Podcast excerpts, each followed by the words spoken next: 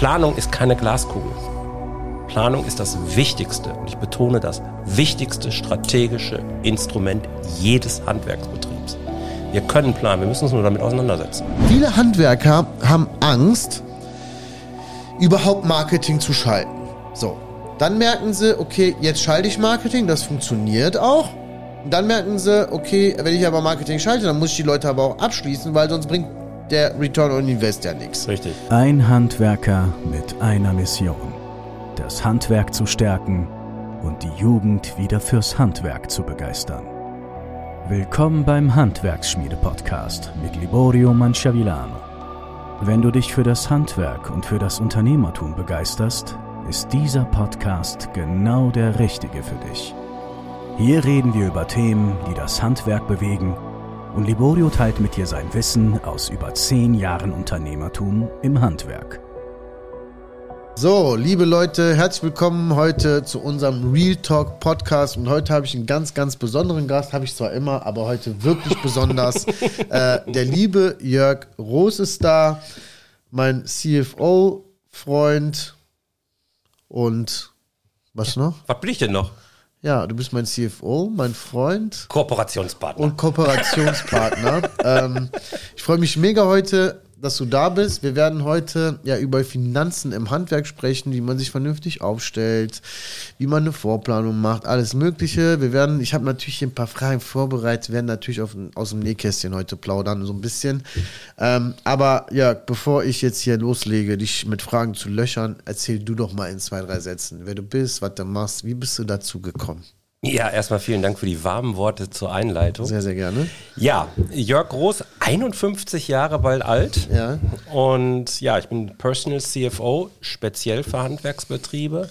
Mache das Ganze seit mehr als 25 Jahren. Also ich habe erstmal Studium und dann ganz normal Konzernlaufbahn, fast die ganze Zeit Führung. Und seit 2018 bin ich voll selbstständig und habe mich eben auf Handwerksbetriebe und Dienstleistungsunternehmen fokussiert und bin, gemeinsam mit meinem Team gebe ich denen eben die Zahlen, die sie brauchen, um richtige Entscheidungen zu treffen, um auch Krisensituationen gegebenenfalls mal gut überstehen zu können, um dann eben eine wirtschaftliche Substanz, ich nenne das gerne finanzielle Stabilität aufzubauen, sodass man jederzeit gut schlafen kann und man weiß, die Geschenke für die Kinder kann ich kaufen. Sehr, sehr geil.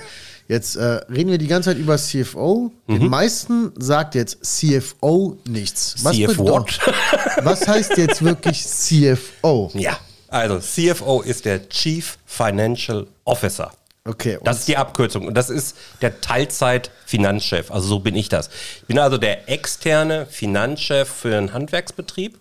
Das heißt, ich bin nicht nur derjenige, der irgendwelche Buchhaltungsdaten erstellt, sondern ich nehme diese Daten, mache Analysen und bin dann im Prinzip dein Sparringspartner, um aus den Zahlen gute Entscheidungen ableiten zu können. Also das Arbeiten mit Zahlen, um gute Entscheidungen treffen zu können. Das ist es und das ist die Aufgabe des CFOs. Ähm, wir bieten zusätzlich das Thema Controlling an, um den dritten Begriff dann noch reinzuwerfen. Das ist dann eben diese Analyse und Planungserstellung und so weiter und so fort. Okay, jetzt arbeiten wir ja schon ein bisschen länger zusammen bei Yes. beiden Unternehmen. Du warst auch schon bei mehreren Schmiedetagen dabei und du hast einen Vortrag mal gehalten, ähm, wie es darum geht, seinen Handwerksbetrieb krisensicher zu machen. Vielleicht mal so zwei, drei kleine Ansätze, wo du sagst, okay, mit dem Input kann man schon was anfangen aus unserem Podcast. Also das allererste, da fängt es immer an, ist erstmal Verständnis aufbauen.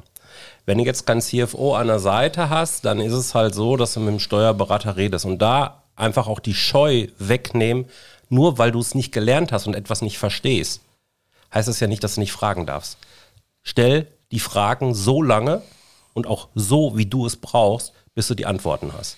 Und dann geht es darum, letzten Endes, aus diesen Antworten heraus Entscheidungen zu treffen, sodass du deinen Gewinn sicherstellst. Ich gebe gerne so als Benchmark, also als Richtzahl vor, 20% Gewinn sollte da rauskommen im Verhältnis zum Rohertrag. Also wo den Umsatz minus die Materialkosten, das ist der Rohertrag, das ist die Kennzahl. Weil je nach Gewerk, ob du jetzt ein Gärtner bist oder ein Abdichtungsunternehmen, hast du andere Roherträge. Und deswegen ist dieser Rohertrag der, der Benchmark, um das vergleichen zu können. Und du nimmst den Gesamtgewinn im Verhältnis zum Rohertrag und sagst 20 Prozent, das ist mein Ziel. Und dann gilt es, den Steuerberater so zu fragen, was kann ich tun, welche Ab äh, Entscheidung kann ich treffen, um eben diese 20 Prozent erreichen zu können. Das ist das eine. Also ein ganz wichtiger Ken, eine ganz wichtige Stellschraube, um Krisensicherheit herzubekommen. Aber was bedeutet Krisensicherheit unterm Strich? Genügend Geld auf dem Konto zu haben. Ja. Gewinn ist das eine, Gewinn ist die Theorie und Cash ist die Praxis, das ist die Ja. Realität. Und da geht es dann halt darum, am Ende auf einem Konto Rücklagen zu liegen, zu haben, sodass, wenn eine Krise kommt, und sorry, sie gehört einfach dazu, Aber was ist denn, wenn ich gar kein Geld habe, um Rücklagen zu schaffen? Da musst, du, da musst du den Gewinn nach oben treiben. Okay. Am Ende ist Gewinn immer der Vorbote von Rücklagen. Ohne Gewinn wird es kein Geld geben auf dem Konto. Jetzt ist es ja so, dass die meisten, ich rede jetzt einfach von Handwerkern, und bevor ich dich kennengelernt habe, habe ich zwar eine BWA gekriegt, dann stand da, okay, Umsatz, das hat sie an Kosten, das bleibt am Ende übrig. Ja. Damit war mir eigentlich schon, okay, da wusste ich, läuft oder läuft nicht. Und jeder hat ja mal Krisenzeiten, die man meistern muss. Ja, ähm, seitdem ich jetzt mit dir zusammenarbeite, verstehe ich halt so eine BW auch richtig. Was, und manchmal kriegst du ja wirklich so ein Packen zurück irgendwie. Was sind so die zwei, drei Dinge, wo ich sage, okay, da verstehe ich wirklich, und da, damit könnte ich eine BWA wirklich verstehen, so als Laie. Das ist im Prinzip genau das, was ich gerade schon gesagt habe. Damit fängt es an. Kannst du die Story hinter den Zahlen erklären? Also zunächst mal, welche Berichte solltest du dir überhaupt schicken lassen von einem Steuerberater? BWA, vielleicht können wir damit auch nochmal aufräumen, ist am Ende ein, Be ein Oberbegriff für ganz, ganz viele Auswertungen. Das heißt auch betriebswirtschaftliche Auswertungen. Das ist also eine Mehrzahl. So, und es gibt drei Berichte, die ich jedem empfehle, die er sich holen soll von seinem Steuerberater. Das ist zum einen der Vorjahresvergleich, die kurzfristige Erfolgsrechnung als Vorjahresvergleich, dann ist es eine Jahresübersicht und dann ist es der Wertenachweis. Im Vorjahresvergleich kann ich mir angucken, wie läuft das aktuelle Jahr im Vergleich zum Vorjahr, sagt der Name schon. Die Jahresübersicht nimmt das aktuelle Jahr und teilt dieses in Monatsscheiben auf. Das heißt, da hast du für Januar, Februar, März, April bis Dezember jeden Monat einzeln stehen. Und das alles auf der, meisten machen ja Datev, auf einer relativ gruppierten Ebene. Wenn man jetzt aber da drauf guckt und sagt, okay, hier im Jahresübersicht verstehe ich gar nicht, warum war denn jetzt im Juni die Zahl so, dann kannst du wunderbar im dritten Schritt dann auch in den Wertenachweis gucken, weil da kriegst du die einzelnen Konten. Und nur, wenn du als Chef verstehst, welche Zahl steht da ungefähr, es geht nicht um den exakten Betrag, aber ungefähr die Story hinter den Zahlen, nur dann kann sie richtig sein. Und wenn du sie dir nicht erklären kannst, Steuerberater ist your friend. Jörg, aber jetzt sage ich nochmal nach, ja, damit Ja, ja. auch äh, jeder versteht. Und ich versetze mich da immer so ein bisschen rein. Jetzt haben wir alle einen Steuerberater. Der ist ja nicht umsonst Steuerberater. Aber die meisten Steuerberater, die beraten ja eigentlich gar nicht. Wirklich. So, also wenn ich an meinen alten Steuerberater denke, wie der gearbeitet hat und ich hatte gar keine Ahnung, am Ende ist da eine absolute Katastrophe rausgekommen. Dann habe ich einen vernünftigen Steuerberater gefunden, den kennst du ja auch mittlerweile. Grüße gehen raus. Grüße gehen raus, genau. Und da haben wir ja ein paar Sachen rausgefunden, die Ja. nicht so gut gelaufen sind, die gut gelaufen sind und haben gewisse Sachen geändert. Aber wenn ich jetzt gar keine Ahnung habe und den Jörg nicht als CFO habe, woher weiß ich das? Also wo, wo kriege ich die, diese Infos wirklich her, um dann genau zu wissen, ich rufe jetzt meinen Steuerberater an und frage den mal diese zwei, drei Sachen. Ja, ich wollte mit meiner Antwort auch gar nicht ausweichen gerade. Ja. Wenn du mal überlegst, wie hast du dich denn damals gefühlt, als du den alten Steuerberater hattest? Du hast von dem eine BWA, also so einen Ergebnisbericht bekommen, hast da drauf geguckt und hast auf dein Konto geguckt und konntest es dir erklären? Nee, Aha. Hast du nachgefragt? nee. Aha. Und das ist die Antwort. Ein, also eine Antwort. Trotzdem ist es natürlich so, dass viele Steuerberater sich auch nicht wirklich identifizieren und auch nicht wirklich im Tagesgeschäft drin sind. Also ja, sie heißen Steuerberater, aber sie leben natürlich auch ganz stark davon, welche Informationen gibst du denen und welche Fragen stellst du ihnen. Nur dann können sie dir auch gute Antworten natürlich geben. Logisch. Ja. es ist wichtig, nicht den, die Verantwortung an den Steuerberater abzugeben. Auch das erlebe ich ganz, ganz häufig. Ja? Man hat irgendwo mal gehört, hey, Man sollte Aufgaben, wo man keine Ahnung von hat, delegieren. Dafür gibt es Partner, also Finanzen habe ich keine Ahnung, Steuerberater, der macht jetzt das komplette Thema Finanzen. Nein. Er macht das Thema Steuern. Das heißt, er, er meldet deine Umsatzsteuer an, deine Einkommens-, Gewerbesteuer, Körperschaftssteuer, je nach Rechtsform. Das macht er alles. Aber beraten kann, brauchst du eigentlich eine betriebswirtschaftliche Beratung, um dein Unternehmen nach vorne zu treiben. Und da gibt es ganz, ganz viele Steuerberater, die sind da gar keine Experte drin. Die können das gar nicht. Und da brauchen sie deine Expertise, dann könnt ihr vielleicht gemeinsam irgendwie so auf den Nenner kommen. Es gibt aber auch viele Steuerberater, die mittlerweile betriebswirtschaftliche Beratung eben gut können, gar keine Frage. Ich hatte jetzt am Montag einen Gruppencall Ja. äh, mit meinen Teilnehmern und da haben wir auch so ein bisschen über Liquidität gesprochen und wie ich darauf achten muss. Und ähm, ich kenne das von früher noch von mir. Das war immer so, jo, ich weiß, was ich im Januar für Rechnung geschrieben habe, aber so wirklich weiß ich auch nicht so richtig. Und erst im Februar, wenn dann meine BWA kommt, weiß ich, was Sache ist.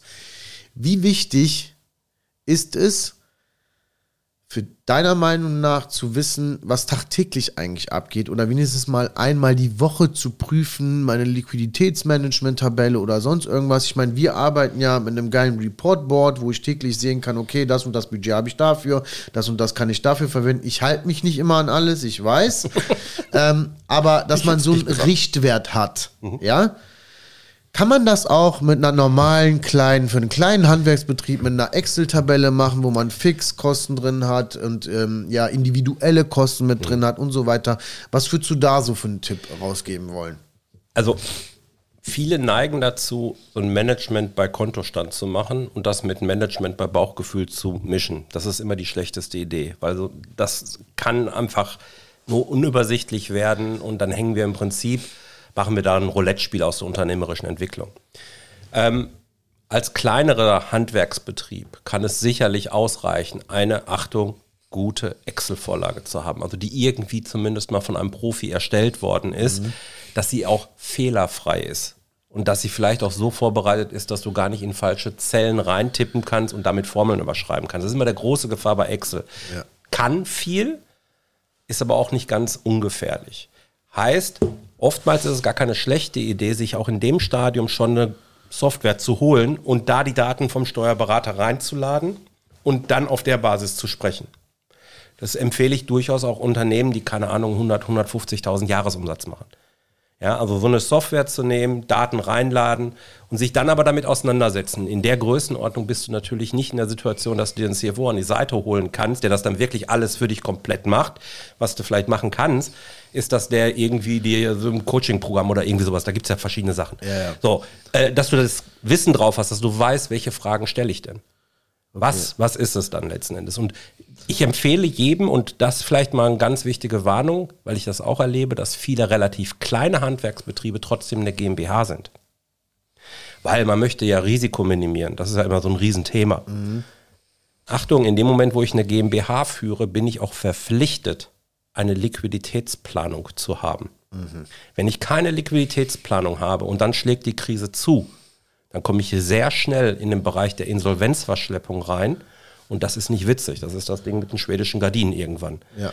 Ja, wenn es ganz doof läuft. Also insofern, wer eine GmbH hat, auf jeden Fall mit so einem Tool äh, arbeiten und nicht darauf ausruhen, wird schon gut gehen. Es hätte nur immer Juti, Jange, ist zwar schön in Köln, aber in dem Bereich macht das keinen Sinn. Okay, vielleicht, wie oft sollte so eine BWA, also erstellt, das sind wahrscheinlich für dich total einfache Fragen, aber Völlig egal. ja, ähm, wie oft sollte eine BWA erstellt werden, um den finanziellen Überblick zu behalten? Auf jeden Fall monatlich. Okay. Und Achtung, bis spätestens zum 15. Und da bin ich jetzt schon sehr gnädig. Bis zum 15. des Folgemonats. Das heißt, wenn wir jetzt über Januar 24, wenn die Zahlen jetzt kommen, wir, bis zum 15. Februar müssen die Daten vom Januar da sein. Ansonsten läuft der Prozess nicht. Kein Mensch braucht eine BWA vom Januar im März. Ja, ja, Interessiert dich als Unternehmer nicht mehr. Ich meine, das ist ja sowieso ein Kernthema, auch in der Zusammenarbeit mit Steuerberatern, um den Schwenk vielleicht nochmal zu machen. Eine BWA bereitet ja nur die Vergangenheit auf. Dich interessiert aber, wie entwickelt sich die Zukunft. Das heißt, von dem Rückspiegel im Auto durch die Windschutzscheibe gucken. Wir wollen nach vorne. Und das, wenn du dann Zahlen bekommst, die irgendwie sechs Wochen, teilweise zwei, drei Monate alt, zu spät. das interessiert dich doch gar nicht mehr. Und ist auch teilweise dann vielleicht schon zu spät. Wenn du ganz viel Pech hast, ja. Okay. So die drei wichtigsten Finanzkennzahlen in der BWA? Ähm, die aller, allerwichtigste ist Gewinn. Das kann ich aus der BWA lesen, ja. Ist die Zahl ganz unten. Ja, und ganz viele gehen ja her. Das, ich meine, das ist keine große Erkenntnis, die ich hier so teile. Nein. Ja, insofern sage ich ja auch bei den Vorträgen ganz gerne, viele Unternehmer gehen ja hin, gucken sich eine BWA an, ganz oben. Ja, okay, dann der Blick nach unten und wenn das Ergebnis gut ist, trinken sich ein, Ergebnis schlecht, direkt einen zweiten hinterher, damit man es vergisst. Heißt also nicht, dass man gar nicht hinguckt, aber das auf jeden Fall ein Blick gewinnen, ist auch mein erster Blick. Und dann gucke ich mir an, das Verhältnis, oder ich bilde die Summe aus Personalkosten und Werbekosten. Nochmal. Personalkosten, was kosten mich meine Mitarbeiter und ich selbst? Achtung, bist du Einzelunternehmer oder GBR, wird das als Privatentnahme gebucht? Das ist schon fast ein bisschen fachchinesisch jetzt. Da muss man es manuell da nochmal reinrechnen, ist nicht Teil der Personalkosten. Ja. Also die Personalkosten, was kostet das gesamte Team? Das ist eine ganz wichtige Kennzahl. Und dann, was gebe ich an Werbung aus? Und die beiden Positionen addiere ich zusammen. Warum? Weil das die beiden Positionen sind, aus denen ein Unternehmen wirklich wachsen kann. Deswegen nenne ich sie Wachstumskosten. Und das ist eine ganz entscheidende Kennzahl, die ich dann, drittens, ins Verhältnis setze zum Rohertrag. Hatten wir gerade schon. Und dieses Verhältnis sollte kleiner als 55 Prozent sein. Das ist so die Kennzahl. 55 Prozent Wachstumskosten im Verhältnis zum Rohertrag. Das ist die entscheidende Kennzahl, wo du dann siehst, läuft es bei mir im Unternehmen rund. Wenn du da deutlich drüber bist, und das ist ganz häufig der Fall, dass du da deutlich, das Unternehmen da deutlich drüber sind, dann hast du entweder ein Problem im Pricing, du hast ein Problem in den Prozessen oder du hast ein Problem im Vertrieb, weil die Leute nicht ausgelastet sind. Das kann ich dort sehen. An einen dieser drei Stellen hapert es dann. Und dann kannst du reingehen. Und vielleicht kann man an dem Beispiel auch schön sehen, wie ich da so ticke. Mir geht es immer darum, Finanzdaten, diese abstrakten Daten, wirklich in den Geschäftsalltag zu überführen. Weil über Prozesse kann ich mit dir wunderbar reden, ich kann mit dir über Preise wunderbar reden als Unternehmer und ich kann mit dir auch über deine Vertriebstätigkeiten wunderbar reden. Da bist du zu Hause, das ist deine Spielwiese. Die Finanzzahl ist jetzt vielleicht eher so notwendiges Übel. Das verstehe ich schon. Reden wir mal kurz über Mindset. Über fin Finanz-Mindset. Also nehmen wir mal mich als Beispiel. Ja? So, wir sind die letzten drei Jahre sehr stark gewachsen mit der Handwerksschmiede Ja. und sind sehr nach vorne geprescht. Mit Marketingkosten ganz klar angefangen, teil, dann hatten wir sehr, sehr hohe Marketingkosten. Wir reden hier teilweise ja von fünf, sechsstelligen Beträgen im Monat, die wir auch ausgeben. Ähm, so, und jetzt haben wir uns Ende letzten Jahres bei unseren Dream Days ja zusammengesetzt, wo du mit dabei warst, und dann haben wir unsere Marketingkosten mal hochgeschlagen und haben gesagt, okay, von dem Umsatz, den wir erreichen wollen, wollen wir höchstens 12,5 Prozent ausgeben. Jetzt fühle ich mich als Unternehmer dann ein bisschen so in die Ecke gedrängt, ehrlich gesagt, so nach dem Motto, okay, ich darf das bloß nicht überschreiten. Andererseits ist es aber auch so, dass natürlich es auch andere Unternehmen gibt, ob jetzt Handwerk oder Schmiede, egal, ähm, wo du merkst, okay, da kommt was nach, was muss ich jetzt tun? Ich habe ja eigentlich eine Vorgabe, an die ich mich halten muss, damit ich meine Gewinne, meinen Umsatz und alles Mögliche einhalte. Wie gehst, wie gehst du mit solchen Situationen oder mit solchen Unternehmern, die dann so, zu dir sagen, ja, ja, 12,5 Prozent, das ist doch viel zu wenig. Ich will mehr machen. Oder wir vereinbaren etwas und dann sage ich schon mal, Jörg, nach zwei Monaten, immer, das passt vorne und hinten nicht mehr, wir müssen. Wie geht man damit um? Weil viele Handwerker haben Angst, überhaupt Marketing zu schalten. So. Dann merken sie, okay, jetzt schalte ich Marketing, das funktioniert auch. Und dann merken sie, okay, wenn ich aber Marketing schalte, dann muss ich die Leute aber auch abschließen, weil sonst bringt der Return on Invest ja nichts. Richtig, sonst hast du keinen. Was ist so der Tipp, den wo du sagst, also kannst du mir ja auch jetzt geben, sag ich mal. äh, was ist so. Ist ja nicht, dass ich schon getan hätte, aber ich Ja, mach's gerne nochmal. Ja, aber das auch für unsere Zuschauer. Ja, ja, klar. Ähm, was ist so der Tipp, wo du sagst, okay, halt dich unbedingt da dran oder hey, pass auf, du kannst doch ein bisschen flexibler bleiben und so, und so weiter. Genau. Zunächst mal diese 12,5 Prozent sind ja auch auf den Dream Days nicht irgendwie aus den Wolken gefallen. Ja. Sondern da gibt es eine ganz klare strategische Überlegung dahinter, warum 12,5 Prozent für euch jetzt eine richtig gute Zahl ist. Mhm. So, das ist, das ist auch schon mal das Erste, was wichtig ist. Jedes Unternehmen muss für sich finden, okay, was ist so der Betrag? Für manche sind 3% gut, für andere sind vielleicht 20, 25 Prozent erstmal gut. Red Bull ist, glaube ich, ganz am Anfang mit 50 Prozent mal irgendwann reingegangen. Aber nicht jeder ist 50 Prozent. Das musst du dir halt auch lauben können. Das hat dann was mit Kapitalausstattung zu tun. So, jetzt nehmen wir mal dieses Budget, was auch immer das dann in Euro äh, für, für die Zuhörer und Zuschauer jetzt hier bedeutet. Nehmen wir das mal so und jetzt willst du das verteilen. Und du merkst jetzt also, der Wettbewerb gibt gerade richtig Gas. Du drohst vielleicht eventuell sogar an Marktstellung, das steht ja dann dahinter, auch ja. zu verlieren. Die Frage ist, wie setzt du sie ein? Such doch gar nicht erst die Ausrede darin, ich muss viel, viel mehr Geld in Euro rausgeben, sondern wie setzt du das Geld denn ein? Streust du das Geld zu sehr, weil du beispielsweise irgendein Sponsoring übernimmst, was vielleicht nett ist, aber in all in ganz vielen Fällen sehr ego-getrieben, weil es bringt keinen echten Return on Invest, oder investierst du dein Geld wirklich da, wo du echten Invest äh, Return hast. Beispielsweise jetzt eine Insta-Kampagne oder ähnliches. Und wenn du das, wenn du dich dann darauf entscheid, dafür entscheidest, beispielsweise Insta jetzt voll reinzugehen und sagen, okay, habe ich verstanden, ich will wachsen, ich habe dafür Budget bereitgelegt und das liegt auch möglichst auf einem separaten Konto, Achtung, ja, dass das Geld wirklich frei ist dafür, dann miss auch den Erfolg. Glaub nicht, dass nur weil du jetzt, weiß ich nicht, 500 Euro 1000 Euro in Marketingbudget in, in Instagram setzt, dass deswegen direkt was passiert. Wie viel passiert denn wirklich? Wie viele Conversions hast du? Wie sieht der gesamte Prozess aus? Und dann, wenn du dann feststellst, mit einem kleinen Budget anfängt, dass du eben profitabel bist, dann kannst du es auch aufdrehen. Das heißt, auch da, in dem Moment, wo du anfängst, Marketing, Werbung zu schalten, braucht es auch ein Marketing-Controlling dahinter. Okay. Jetzt bin ich ja ein Bauchmensch. Yes. Getrieben von meinen Bauch, Bauchentscheidungen. Yes. Ja. äh, wieso lachst du? Alle Bauchmenschen hier. Ja. Also jetzt bin ich ein Bauchmensch und treffe oft ja nicht unüberlegte Entscheidungen, sondern ich denke mir, okay, ob das jetzt in die Hose geht oder nicht, ich mache das jetzt trotzdem, um einfach auch daraus zu lernen, Erfahrungen zu sammeln.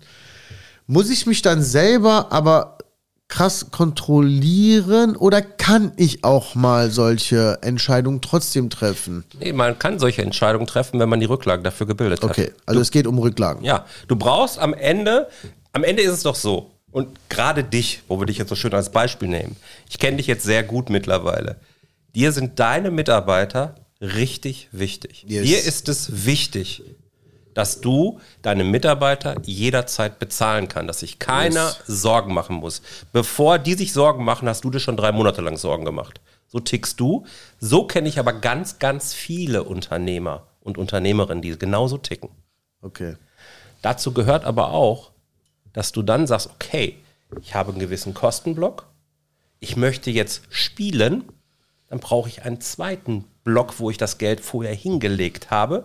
Und ich brauche nochmal Reserven, um eben für Fälle vorbereitet zu sein, die wir nicht einplanen können. Ja, ich meine, ich kann die kleine Anekdote gerne erzählen, als dieses komische Corona, wir erinnern uns alle dran, ja. als das im März 2020 so um die Ecke kam, habe ich ohne Flachs in der ersten Woche mehrere Anrufe erhalten. Wir wussten ja alle noch nicht so, wie ernst wir das nehmen mussten. Da steckst du doch hinter weil ich permanent sage, du brauchst sechs Monate Liquiditätsreserve. Und da haben wir auf einmal gemerkt, es passiert irgendetwas in der Welt, was wir gar nicht beeinflussen können, wo wir gar keinen Einfluss haben. Da hast du keinen Fehler gemacht und wir können unser Business nicht machen. Da fallen von heute auf morgen die Umsätze auf Null zurück, auf 10 Prozent, 15 Prozent. Und dafür wollen wir vorbereitet sein. Das ist Verantwortung. Das ist Verantwortung gegenüber deiner eigenen finanziellen Existenz, aber eben auch deiner Mitarbeiter. Mhm. Und das ist das worum es geht, am Ende die Verantwortung echt zu leben, in jeder Phase. Und natürlich darfst du Bauchentscheidungen treffen. Und es wäre aus meiner Sicht völlig falsch, gerade wenn ich dich jetzt als CFO da zu sehr an die Kette nehmen würde. Aber ich gebe dir ein, ein Budget auf diesem speziellen Konto Sag, pass auf, da kannst du spielen. Weil wenn das Geld weg ist und es verpufft, weil du eine falsche Entscheidung getroffen hast, ist das ärgerlich. Aber es passiert nichts. Du hast nicht mit der Zukunft deiner Mitarbeiter gespielt. Du hast deine Steuern bezahlt. Du hast alles, alles fertig. Das war dein Spielgeld. Und das ist der entscheidende Punkt. Ja. Jetzt redest du die ganze Zeit über Rücklagenkonten und dies Konto und da Bla-Konto. Vielleicht, also ich kenne das ja alles, aber hier für meine Zuhörer und Zuschauer, vielleicht gibst du noch mal ein bisschen Input dazu, wie du das so malst mit diesen Rücklagenkonten. Weil viele haben ja nur ein Konto. Ja. Die kriegen dann 100.000 Euro plus Steuern, 100 Genau. plus Mehrwertsteuer, dann haben wir 119, dann nehme ich die 19, gebe die auch noch aus und dann am Ende habe ich die Kohle nicht. Äh, wie kann man sowas, sag ich mal, vernünftig aufbauen? Mhm. Und kannst du so Pi mal Auge, oder muss man das auf den Betrieb sagen, so, okay, für den, ein Betrieb sollte so und so viel Rücklagen weglegen, ein Betrieb sollte so und so viel Spaßkonto le- weglegen, Wachstums, äh, was, was auch immer. Wie ist das aufgebaut? Ja, also. Und am besten, sorry, nochmal. Ich bin ja bei einer Bank dein Tipp war ja auch, äh, vielleicht noch eine andere Bank hinzuziehen. Vielleicht können wir dazu auch nochmal was sagen. du machst mich sozusagen nackig hier. Ja, kein Problem. Äh, du weißt doch. Ja, nur das Beste. Hier heißt ja nicht umsonst hier Real Talk. Ja, wir wollen ja hier richtig was raushauen. Ja, ne? ja, ist okay. Ja, klar. Also, es gibt ganz, das, das Zauberwort ist Kontensystem dahinter. Ja. Und wenn man sich jetzt mit dem Thema Finanzen und Kontensystem beschäftigt, wirst du auf ungefähr 43 Millionen verschiedene Kontensysteme stoßen. Und so ging es mir dann auch, als ich irgendwann so 2018, 2019 überlegt habe, okay, wie, wie wollen wir das denn für Unternehmen aufbauen? Wollte ich eigentlich mich für irgendeins entscheiden? Ehrlich gesagt, ich fand die alle zu kompliziert. Ich habe gesagt, ja, das ist ja alles schön und gut, wenn ich sieben, acht verschiedene Konten habe, da habe ich selber gar keinen Bock drauf, mich da permanent mit zu beschäftigen, also mindestens einmal im Monat. Ja. Also habe ich gesagt, okay, da musst du doch ein eigenes machen. Ist auch ganz gut. Ich bin ja auch jemand, der mit Finanzen agiert, hast ein eigenes Kontensystem, ist in Ordnung. Deswegen schlage ich ein 3 plus 1 Kontensystem vor. So, das plus 1, damit fangen wir an. Das ist das, was sie alle haben, was sie alle haben müssen. Das ist das normale Geschäftskonto. Hauptkonto. Das Hauptkonto, genau. Da laufen alle Einnahmen drauf, da laufen alle Ausgaben runter, erstmal alles fein. Und dann braucht es drei weitere Konten. Das eine ist ein Steuerkonto, weil Steuern verwalten wir als Unternehmer. nur. Welche Steuern? Die Mehrwertsteuer reden, oder? ja, Umsatzsteuer ist der Fachbegriff dafür. Ja. Dann haben wir die Einkommensteuer, wenn wir ein, ein, ein Einzelunternehmen oder eine GbR sind. Wir haben eine Gewerbesteuer oder wir haben eine Körperschaftssteuer, wenn wir eine GmbH sind. Ja. Das sind so die großen Steuerarten. Die werden über das, in, auf das Steuerkonto zurückgelegt. Und zwar einmal im Monat. Ich gucke mir also am Monatsanfang an, was ist da vor Monat gelaufen und dann buche ich den entsprechenden Betrag. Der Steuerberater ist your friend hier, der kann dir dann helfen. Wie viel muss ich denn zurückbuchen? Das lege ich dorthin. Wichtig, das Finanzamt auf dieses Konto bevollmächtigen, dort abzubuchen. Dann habe ich nämlich vom Hauptkonto schon mal das Thema Steuern komplett runter. Und dann bleiben noch zwei. Ich habe ja gesagt, drei plus eins. Das zweite ist das Sicherheitskonto. Da werden alle Rücklagen drauf gebucht. Wie viel? Das hängt jetzt von den individuellen Kosten ab. Ich nenne sie verpflichtende Kosten. Das eine sind fixe Kosten.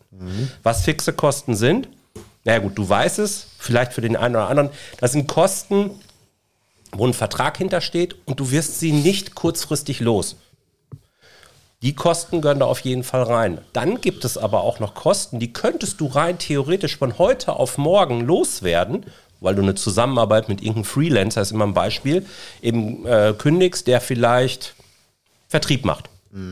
Dann machst du, hast jetzt keinen eigenen Vertriebler eingestellt und hast irgendeinen Dienstleister eingestellt, kannst von heute auf morgen kündigen, ist häufig so ein, so ein typischer Vertrag.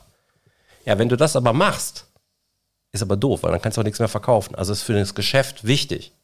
Diese Kosten addiere ich also dazu. Und die Summe ergibt sich dann, dann macht man Monatsdurchschnitt, verpflichtende Kosten. Und diese Summe äh, multiplizierst du mit 6 und das ist der Zielwert. Da möchtest du irgendwann mal hinkommen. Jetzt schlagen alle die Ja, Hände ach. Kopf. Wie soll ich das denn schaffen? Also vor Corona war es so, dass die meisten so sechs Wochen hatten. Nach Corona war es eine Zeit lang sechs Tage. Und jetzt ist es ganz häufig eher so sechs Stunden. Ja, ja, gut. Ja, Also, was mir ganz wichtig ist an der Stelle, und das meine ich jetzt wirklich nicht spaßig, da braucht sich keiner für schämen und du bist auch nicht alleine, wenn es dir so geht. Ja. Es ist, trifft die große Masse leider Gottes, Ja. dass die Liquiditätssituation eben angespannt ist. Nur an der Ecke, wir hatten gerade das Thema Mindset so ein bisschen gerissen, wir müssen dem Problem ins Auge fassen. Je kürzer diese Liquiditätsreserve ist, also für wie weniger Zeit sie reicht, desto gefährdeter ist dein Unternehmen. Und wenn eine Bank drauf guckt, wird es irgendwann ungemütlich. Das ist das eine, jetzt lass mich das dritte Konto noch bringen, das ist das Wachstumskonto. Und das ist genau deine Spielwiese. Ja.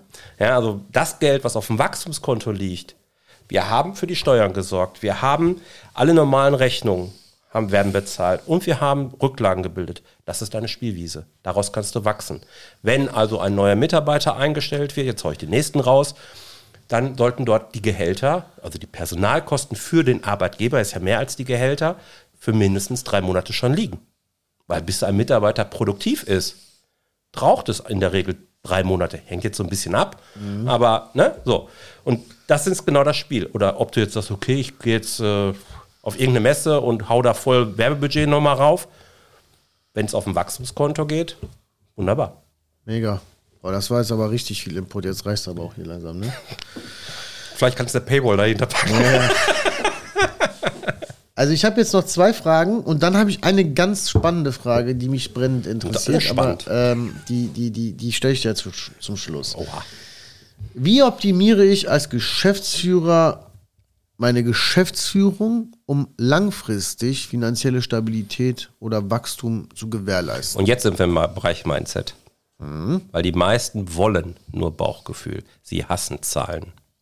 Ja, Zahlen und das, sind auch scheiße zu nein, du, also verstehen. Nach unserer Zusammenarbeit muss man, ich liebe Zahlen. Ja, das ja. nein, alles gut. Nein, komm, Spaß beiseite. Aber das ist wirklich eine ganz entscheidende Baustelle tatsächlich, im Kopf den Schalter einmal umzulegen.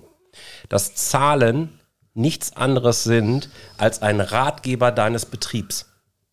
Das ist die Sprache des Unternehmens, die Sprache deines Betriebs. Eigentlich will dir dein Betrieb ja weiterhelfen, aber in der Sprache der Zahlen. Und jetzt ist es leider Gottes nun mal deine Aufgabe als Chef, dafür zu sorgen, dass du diese Sprache auch verstehen kannst und die, die Ratschläge, die dort kommen, auch nutzen kannst. Und eben nicht sagst, leck mich am und ich will einfach nach Bauchgefühl weitermachen. Ich will so weitermachen wie bisher. Wenn du weitermachst wie bisher, wirst du auch genau das gleiche Ergebnis bekommen, was du bisher hast. Oder schlechter. Oder schlechter. Weil am Ende ist es ein Roulette-Spiel.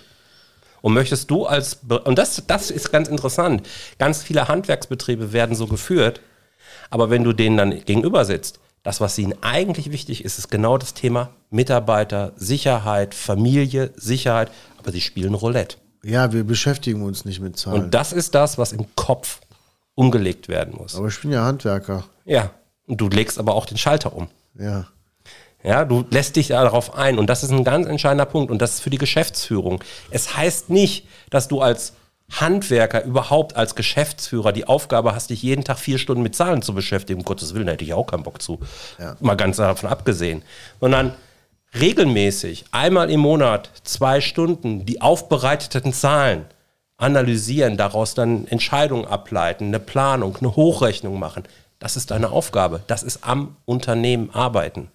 Und da sind Zahlen unumgänglich. Es ist keine Frage, ob du dich mit den Zahlen beschäftigst. Es ist nur die Frage, ob wann. In guten Phasen, wo du noch alle Handlungsoptionen hast, oder in schlechten, schlechten Phasen, wo das Wasser bis zum Hals steht. Dann übrigens müsstest du dich eigentlich um deine Kunden kümmern. Ja. Jetzt habe ich aber natürlich im Handwerksbetrieb auch saisonale Schwankungen. Yes. Ich mache jetzt eine Hochrechnung. Yes. Ne? Äh, keine Ahnung, 100.000 im Monat muss ich machen, damit ich 1,2 Millionen erreiche. Jetzt haben wir zum Beispiel im Sommer Balkonabdichtungsgeschäft und im Winter Kellerabdichtungsgeschäft. Mhm. Manchmal läuft Kellerabdichtung besser, manchmal läuft die Balkonabdichtung schlechter. Wie gehe ich, äh, oder auch besser, wie gehe ich mit solchen Situationen um, wenn ich wirklich eine krasse saisonale Schwankung habe? Also zum Beispiel, bestes Beispiel ist jetzt so ein Galabauer oder so ein Baumpfleger, der quasi zwischen Oktober und ich glaube März Bäume fällen kann und voll Saison ist. Und die anderen Monate ist es halt ruhiger. Wie plane ich sowas? Das gilt übrigens für fast jede Branche oder für fast jede Branche. Ja, auch im Handel ist es ja so. Diese saisonalen Schwankungen passieren ja auch nicht nur einmal, also in einem Jahr, die passieren ja jedes Jahr. Das heißt, wenn ich diese Jahresübersicht, wie wir sie vorhin mal hatten, wenn ich die kenne, kann ich auch die Saisonalkurve mir errechnen. Ich kann ja einfach sagen, okay, Anteil des Monats zum Gesamt. Und dann weiß ich genau, was passiert. Und das kann ich hochrechnen, das kann ich vortragen. Und wenn du jetzt sagst, ich habe Schwankungen zwischen Balkon und Abdichtung, dann nimmst du halt die Summe, also den Durchschnitt aus den drei letzten Jahren und dann wird es schon ungefähr passen. Wenn du das, das ist immer so der erste Wurf, den ich mache mit meinem Team, dass wir solche Durchschnittswerte nehmen, rechnen die hoch, dann ist es eine rein mathematische Hochrechnung. Und dann ist aber entscheidend, was gibst du mir denn an Input für das kommende Jahr, für die kommenden Monate? Was passiert denn in deinem Alltag?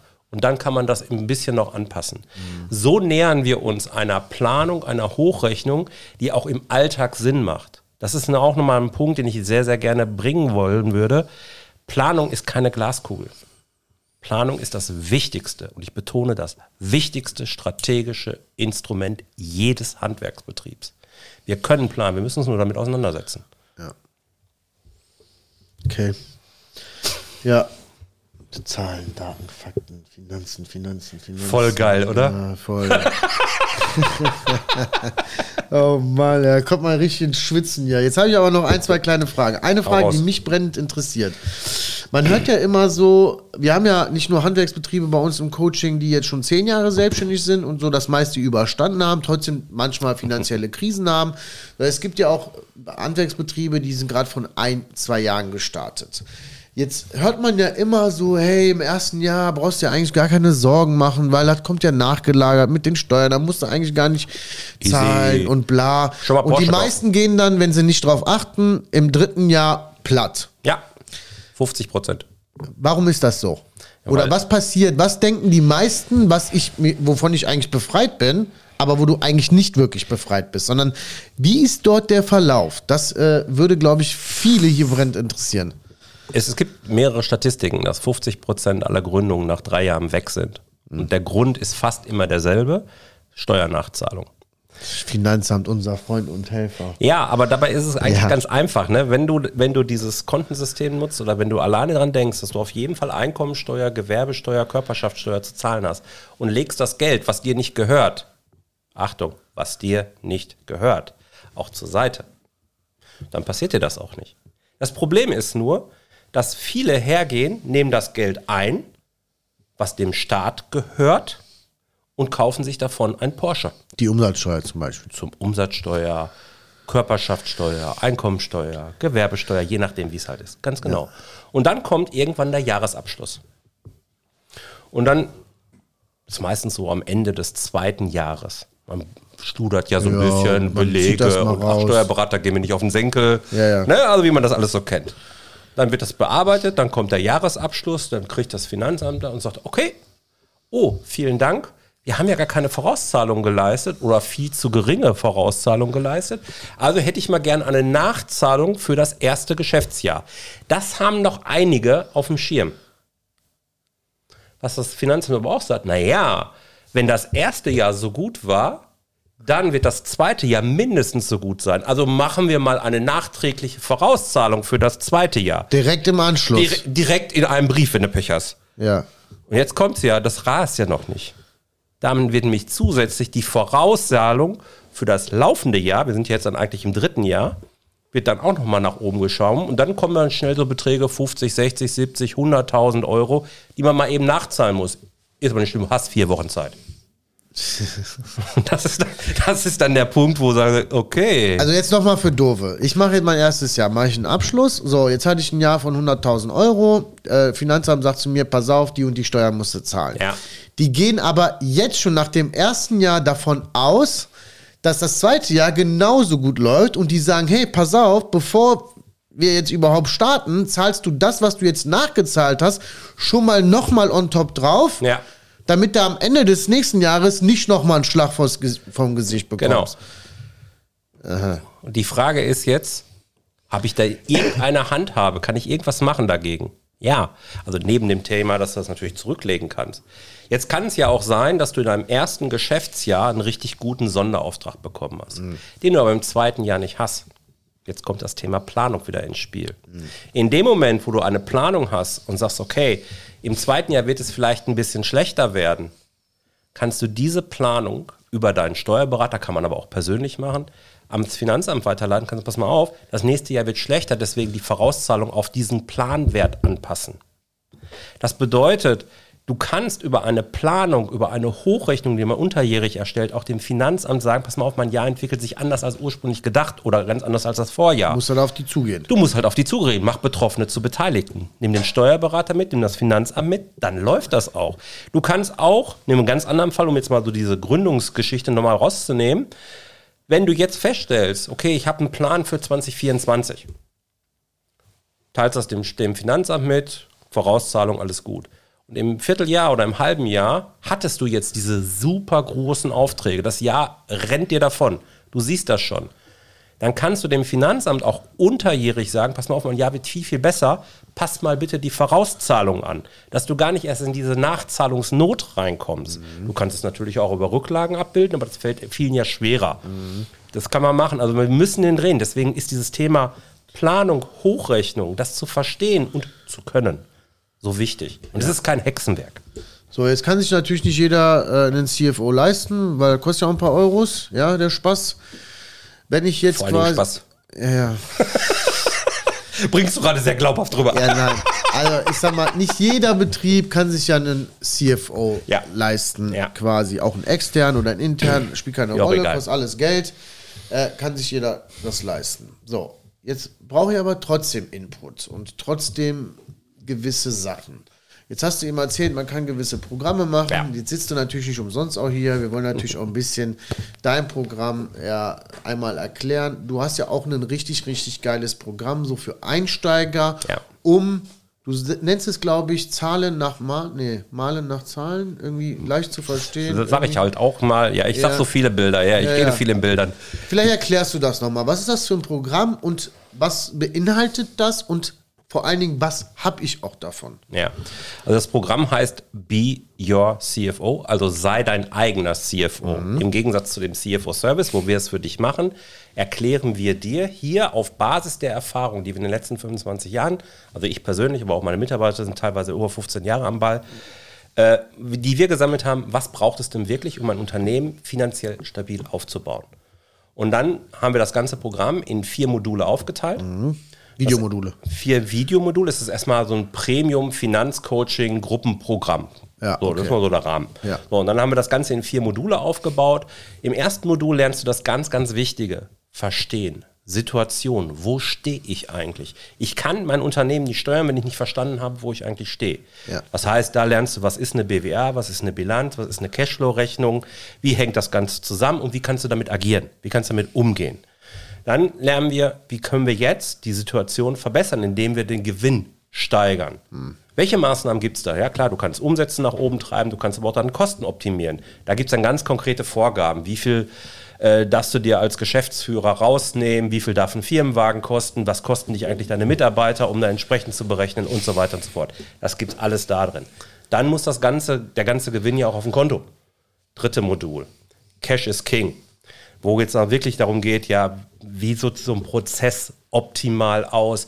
Was ist das mit dem Thema Steuern, Mahnung und so weiter und so fort? Und im vierten Modul kümmern wir uns um Planung und Hochrechnung. Wer hätte es gedacht? Also wie mache ich das? Was ich dort also gemacht habe, ich habe mir wirklich über die eigene Schulter tatsächlich geguckt, was mache ich eigentlich im CFO-Service? Warum funktioniert der so gut? Und wie kann ich das übersetzen in ein Programm, das wir eben begleiten? Und natürlich gibt es neben den ganzen Inhalten, es gibt dann Arbeitsbücher, Vorlagen, es gibt ein ganz professionelles Controlling-Tool, also das gleiche, was wir auch im CFO nutzen, das ist auch da drin, dass also du eigentlich alles hast, nur eins hast du nicht mehr, Ausreden. Ja. Ja, du, und es gibt am Ende natürlich Support. Wir lassen dich nicht alleine. Wir sind da, wann du uns brauchst. Ja. Über eine Community. Es gibt einmal in der Woche einen QA-Call, wo du also Fragen stellen kannst und wir antworten dir. Also bei uns ist es wirklich so dieses gemeinsam statt einsam.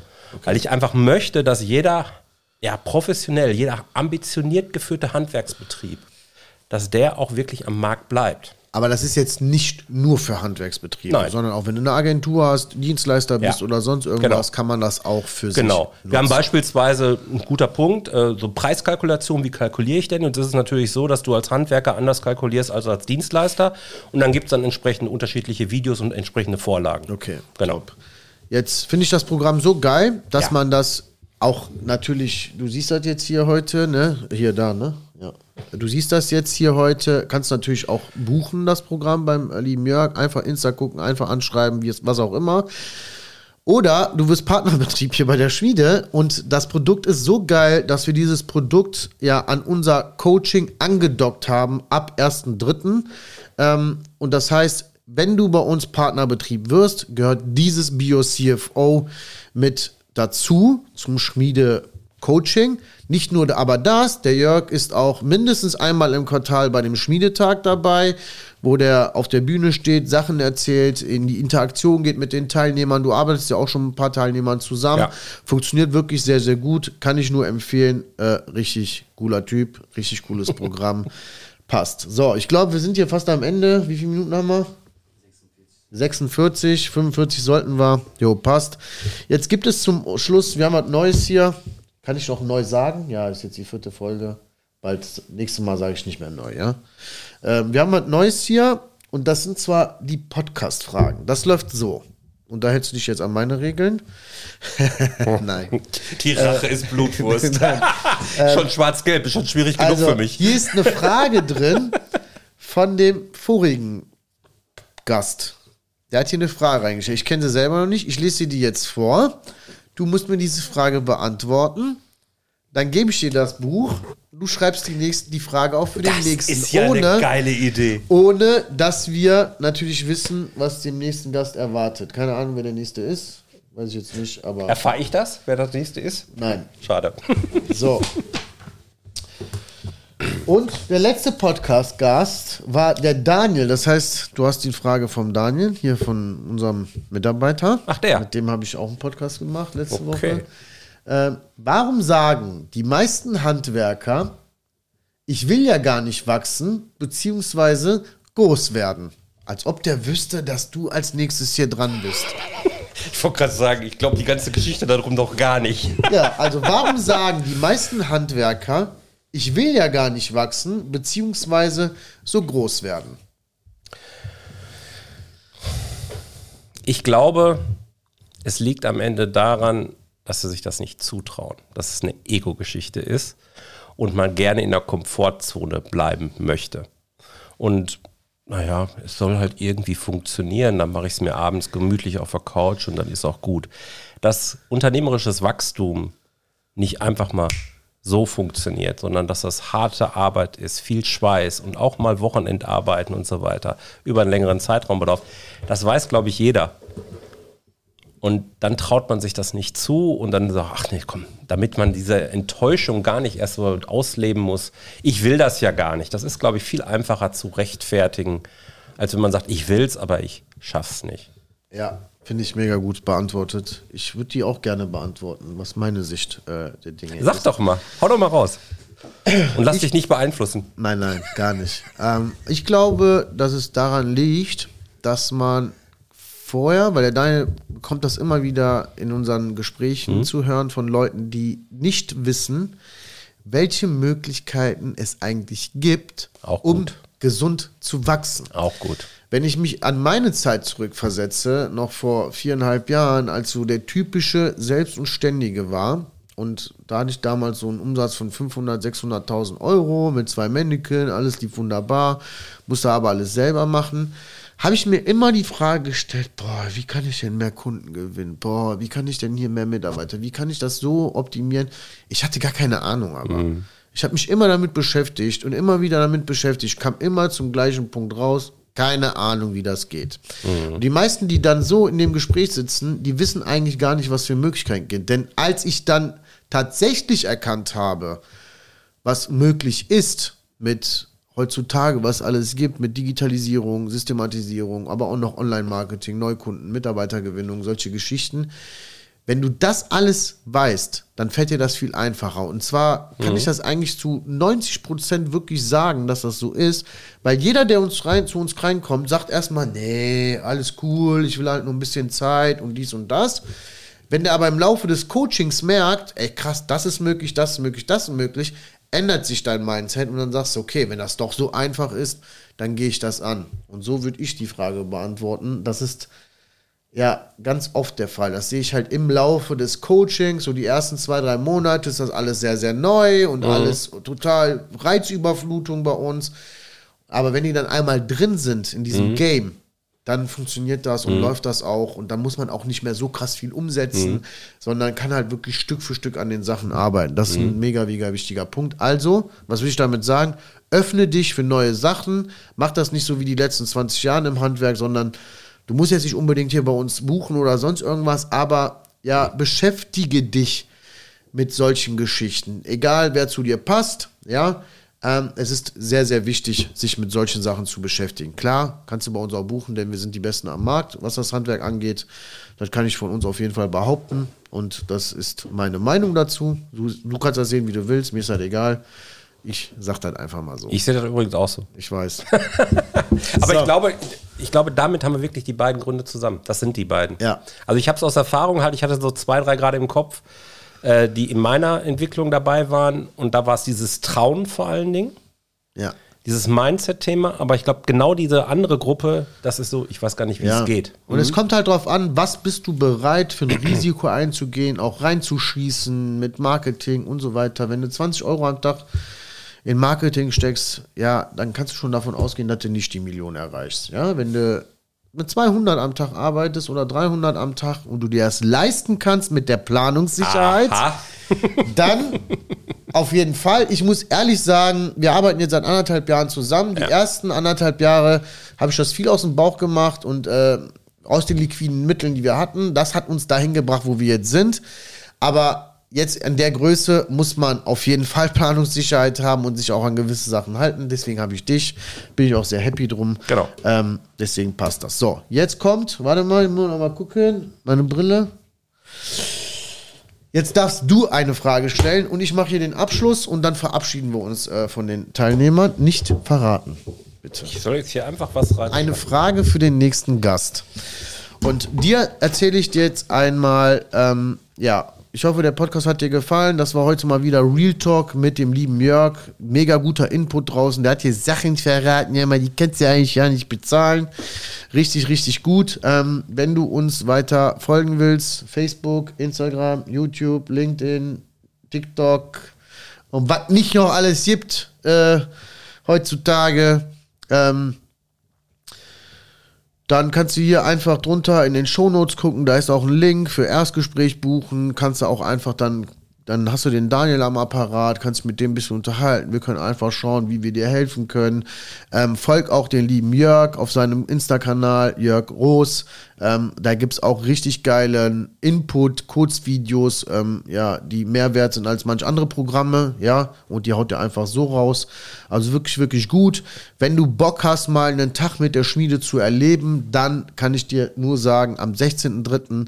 Handwerkskongress in Hamburg. Das wird auch richtig genial. Geiler Input, geiler Speaker und Real Talk vom Handwerker für Handwerker. Nicht nur ich, sondern Dennis wird auch dabei sein, Julian wird dabei sein, der Jörg ist, glaube ich, mit am Start. Der Jörg ist auch dabei. Äh, Jörg ist auch dabei. Also das wird auf jeden Fall eine richtig, richtig geile Veranstaltung. Wir haben nicht mehr viele Tickets.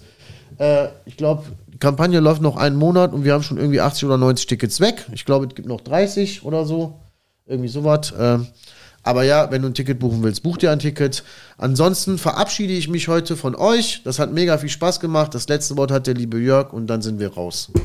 Vielen Dank, lieber Leo. Es war wieder ein Fest. Das hat Gerne. richtig Spaß gemacht. Gerne, gerne. Gute Fragen gestellt. Ich merke, du hast teilweise aufgepasst. Ja, natürlich. Und ein paar Baustellen haben wir noch. Ja, ja, natürlich. Also, liebe Nein, war Leute, super, danke. danke euch und bis dahin. Ciao, ciao. Vielen Dank, dass du bei dieser Folge dabei warst. Wenn du deinen Handwerksbetrieb weiterentwickeln und mehr Zeit haben möchtest, solltest du das kostenlose Erstgespräch auf www.handwerks-schmiede.de buchen. In diesem Erstgespräch erarbeiten wir eine individuelle Strategie, die genau auf dein Unternehmen zugeschnitten ist und dir dabei hilft, mehr Zeit, bessere Mitarbeiter und kaufkräftige Kunden zu gewinnen. Also, worauf wartest du noch? Trag dich jetzt auf www.handwerks-schmiede.de ein und lass uns gemeinsam deinen Handwerksbetrieb auf das nächste Level bringen.